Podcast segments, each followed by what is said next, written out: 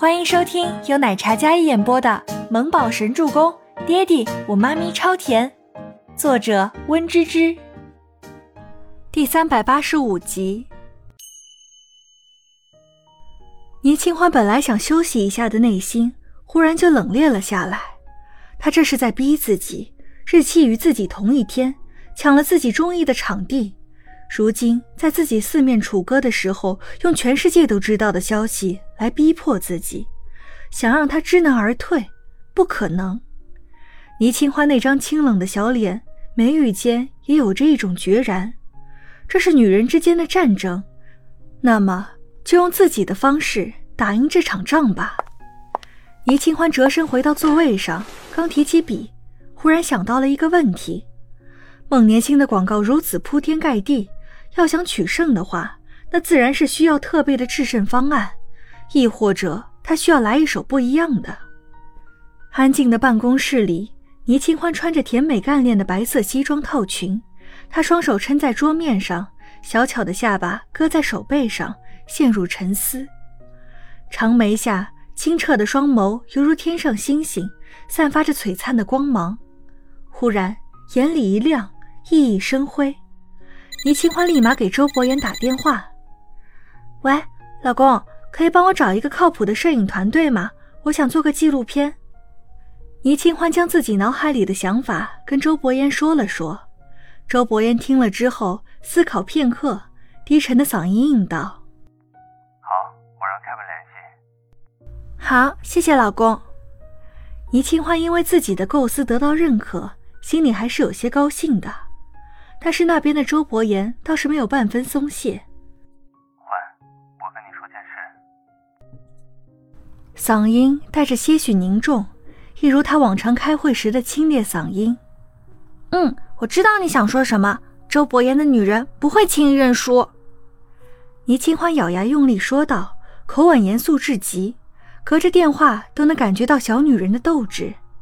她嗓音暗哑的低声说道。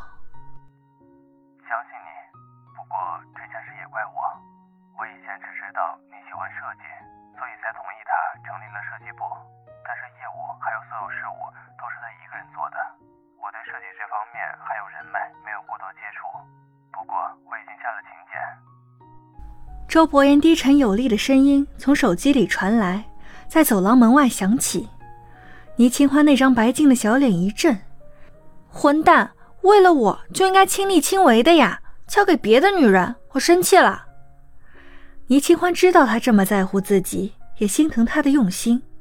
不过孟年星这次来势汹汹，新闻上说他的秀场一票难求，自然是高朋满座，而自己这边。却还要仰仗周伯言下请柬，这样一对比，他就不乐意了。没关系，相信我，我可以的。至于请柬的结果怎么样，都没关系。倪清欢起身，然后将办公室的房门打开。那心肠挺拔的身子，单手插兜，站在走廊边看着夜景。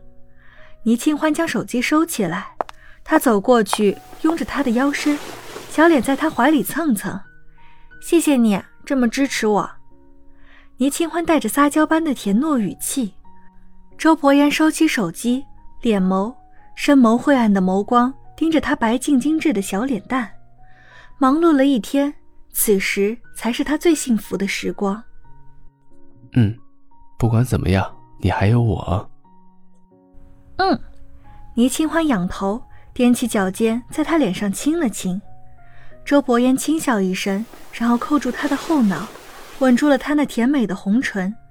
窗外灯火璀璨，走廊上一对璧人吻得难舍难分。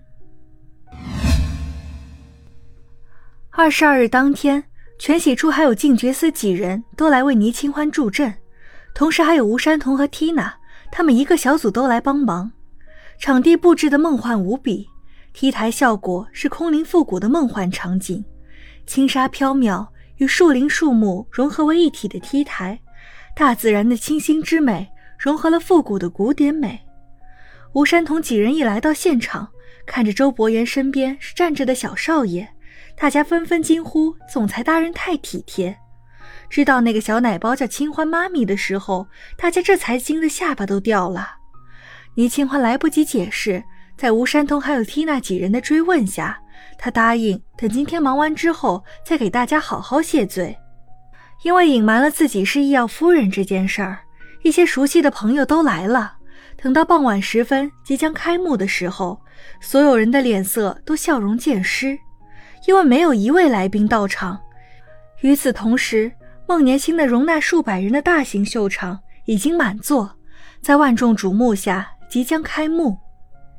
凯文一直在接电话，挂断电话之后，他走到周伯言身边，压低声音汇报：“boss，那些收到请柬的宾客都推辞了。”说临时有重要的事情来不了了，都不用想就知道他们是去哪里了，拉进黑名单，永远不要跟他们有任何合作。周伯言清冽的嗓音带着温怒。是。Kevin 点头应道。倪清欢也从起初的期待、忐忑，到现在一脸茫然。他孤身一人坐在签名墙边的阶梯上，一脸落寞。大家谁也没敢上去劝，毕竟这样的结果是所有人都没有预料到的。清欢，开幕时间到了。吴山童从后台走来，轻声提醒着倪清欢。倪清欢似乎在发呆，看着地面上，眼神一眨不顺，没有将吴山童的话听进去。他越是这样安静，大家就越替他着急。清欢。全喜初推了推在发呆的倪清欢，要不我找点朋友来？这也太冷清了。静觉寺看了看周伯言，然后又看了看赫连青羽，最后看向倪木舟，试图想要通过关系找些人坐在宾客席当助演。没人回答他。如果想让人来充数，那么他们三人都是盛名在外、身份不俗的人。要是想找人充数，那只是一句话的事情，但那不是清欢想要的结果，事后也会被圈子里的人知晓，绝对会成为笑柄和污点。本集播讲完毕，感谢您的收听，我们下集再见。